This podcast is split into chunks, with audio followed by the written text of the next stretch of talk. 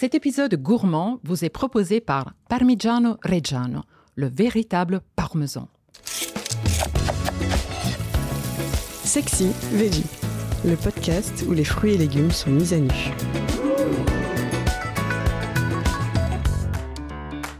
Les courges, comment les cuisiner à l'italienne? Elles sont joufflues, dodues, girondes, ovales, oblongues, en forme de toupie ou un peu aplaties. Tantôt dorées, tantôt blanches, mais aussi vertes et bleutées, et le plus souvent jaune-orangé. Que leur peau soit lisse, côtelée, striée ou bien bosselée, sans elles l'hiver et même l'automne serait bien monotone. On les avait oubliées quand on est un obscur rôle de lanterne, et puis, il y a une dizaine d'années, elles ont fait leur grand retour sur nos marchés. Je suis Alessandra Pierini, je suis née à Gênes, en Italie. Journaliste et autrice culinaire, j'ai deux grandes passions, la gastronomie et les bons produits. J'ai été restauratrice et épicière, toujours animée par mon envie de transmettre mes découvertes. Vous l'avez deviné, aujourd'hui c'est des courges dont nous allons parler. Potiron, potimarron, citrouille, patidou, butternut, squash, on ne saurait toutes les nommer. La grande et joyeuse famille des curcubitacées compte plusieurs centaines d'espèces.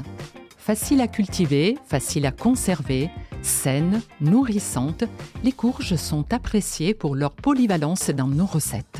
On en mange la chair, le plus souvent douce et légèrement sucrée, mais aussi parfois la peau, si elle est suffisamment fine, même les pépins que l'on peut toaster avec des épices pour en faire une gourmandise à grignoter. Le mot courge vient du latin cucurbita. En Italie, on l'appelle le zucca et c'est une véritable star. Le must, c'est la zucca mantovana, la courge de Mantoue dans la région de Lombardie. Une courge plutôt ronde, légèrement aplatie, de couleur gris-vert. Sa chair jaune-orangée, très tendre, est agréablement sucrée. On s'en régale du mois d'octobre jusqu'au mois de février.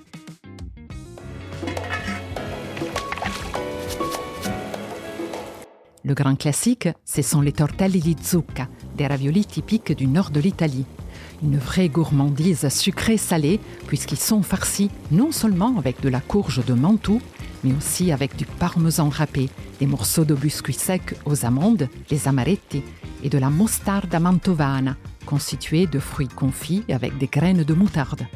Et pour pousser la gourmandise jusqu'au bout, on les assaisonne avec du beurre dans lequel on aura fait fondre une bonne dose de parmigiano reggiano râpé et parfumé à la sauge. C'est juste délicieux. Et parce qu'on ne peut pas toujours prendre le temps de préparer les tortelli maison et que la courge de Mantoue n'est pas disponible partout, je vous propose d'utiliser tout simplement le potiron ou le potimarron pour cuisiner en velouté ou en gratin.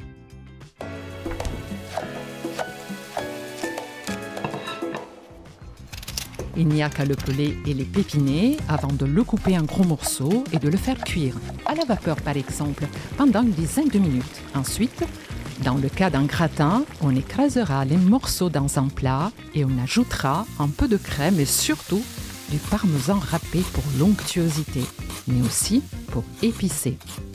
Je recommande un Parmigiano Reggiano affiné entre 18 et 24 mois qui exprimera bien son caractère. Il va servir d'épice autant que de liant et apporter des notes prononcées de bouillon, de viande cuisinée, de noix de muscade, une touche délicieusement poivrée qui vient balancer la douceur de la courge. Et il n'y a plus qu'à enfourner. C'est un repas qui se prépare facilement et qui vous transporte aussitôt dans les plaines fertiles entre la Lombardie et l'Émilie-Romagne, le berceau d'excellents produits italiens. Il ne me reste plus qu'à vous souhaiter bon appetito Si vous avez aimé cet épisode, retrouvez plus de recettes d'Alessandra Pierini dans Sexy Veggie Spécial Italie.